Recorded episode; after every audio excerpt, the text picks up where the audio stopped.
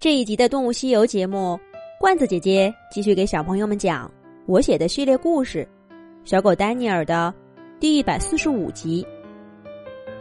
三年前，一个春天的早晨，三只松鼠兄弟——鼠大、鼠二和鼠三，在树枝上跳着、玩着，那真是无忧无虑的日子呀。每天就是玩耍、睡觉。肚子饿了，就去储藏点儿挖点吃的。哦，对了，那可不是他们的储藏点儿，而是松鼠妈妈的。说起三兄弟的妈妈艾玛，那真是森林里数一数二的采摘能手。每年从初秋开始，艾玛。就在松树林和橡树林来回穿梭，采摘过冬的果实。无论风霜雨雪，艾玛从没让自己闲下来过。没人知道他究竟储存了多少吃的。森林里曾有过这样的传言：说艾玛还是个小松鼠的时候，就把自己一辈子的口粮全都攒出来了。对于这样的说法，艾玛从不理会。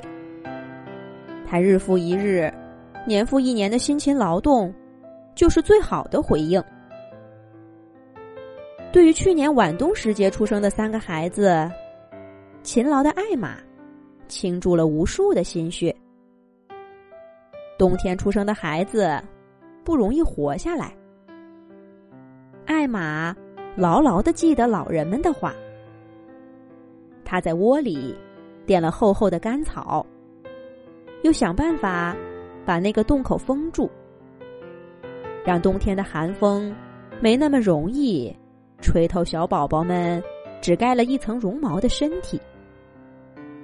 他每一天都从储藏点儿里找来最饱满的松子，把肚子填得饱饱的，让自己的奶水富含营养。帮着孩子们长身体，等到孩子们可以外出活动了，艾玛又形影不离的把他们带在身边，把那些最饱满的果实让给孩子们吃。果然，等漫长的冬季过去，春天来临，鼠大、鼠二和鼠三长得结结实实的。比许多夏天出生的小松鼠个头都大，谁不夸艾玛栽食物在行，养孩子也是一把好手。不过艾玛呢，也有自己的烦恼。也许是他事事亲力亲为，给孩子们提供的生活太好了。春天都来了大半个月了。这三个小家伙还什么都不会干呢。艾玛不是没教过，可春天就这点不好，树上没有果实，不能像秋天一样实战练习。艾玛只好站在松树上比划，但三兄弟不是揪住松果丢着玩儿，就是挂在松枝上荡秋千。没有一个认真听妈妈说话。肚子饿了，不用妈妈吩咐，他们就跑到储藏点儿挖呀挖呀。别的不行，记这些储藏点的位置，倒是得了妈妈的真传，个个都有好记性，搞得艾玛哭笑不得。哎呀，这也不学，那也不学。你们以后离开我，可怎么办呢？说归说，艾玛到底是个宠孩子的妈妈，总觉得三兄弟还小，有的是时间。可随着迎春花悄悄长出绿叶，二月兰绽开笑脸，小河里的浮冰哗哗响，春天的脚步似乎一下子就走到了森林的深处。艾玛变得不淡定了。哎呀呀，你们瞧瞧，谁家的孩子这么大了，还赖在妈妈身边呀？现在不好好学，到了冬天你们可怎么办呢？艾玛看着三个活泼可爱的孩子，皱起了眉头。怕什么，妈妈？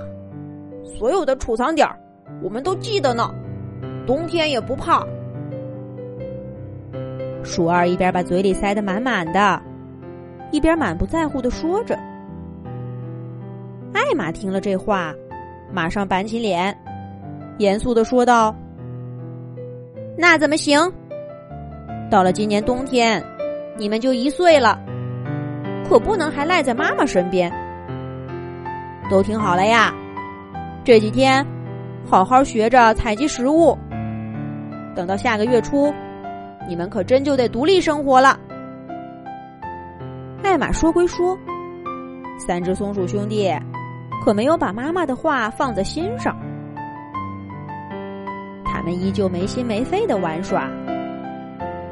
不过这一天，他们玩累了，再次跑到妈妈的储藏点儿，想找点吃的，却看见妈妈站在坚果堆里，大声的说了一句：“不可以。”鼠三想偷偷的抓几粒出来，可艾玛毫不客气的打在他头上，跟对其他抢东西的松鼠没什么两样。说了不可以，就是不可以，今天不可以，以后也不可以，你们要独立生活了。艾玛说到做到，以后的几天。无论三兄弟赶到哪个储藏点儿，都会看见怒气冲冲的妈妈。等他们终于想到了分头行动的方法，却发现妈妈已经不知不觉的把许多储藏点儿给搬走了。至于搬到哪儿了，铁了心让他们独立生活的妈妈，自然是不会告诉他们的。不过，艾玛终究是有一点心软，他留给了三个孩子一个储藏点的粮食。但这些粮食总有吃完的一天。到那时候，三兄弟该怎么办呢？下一集讲。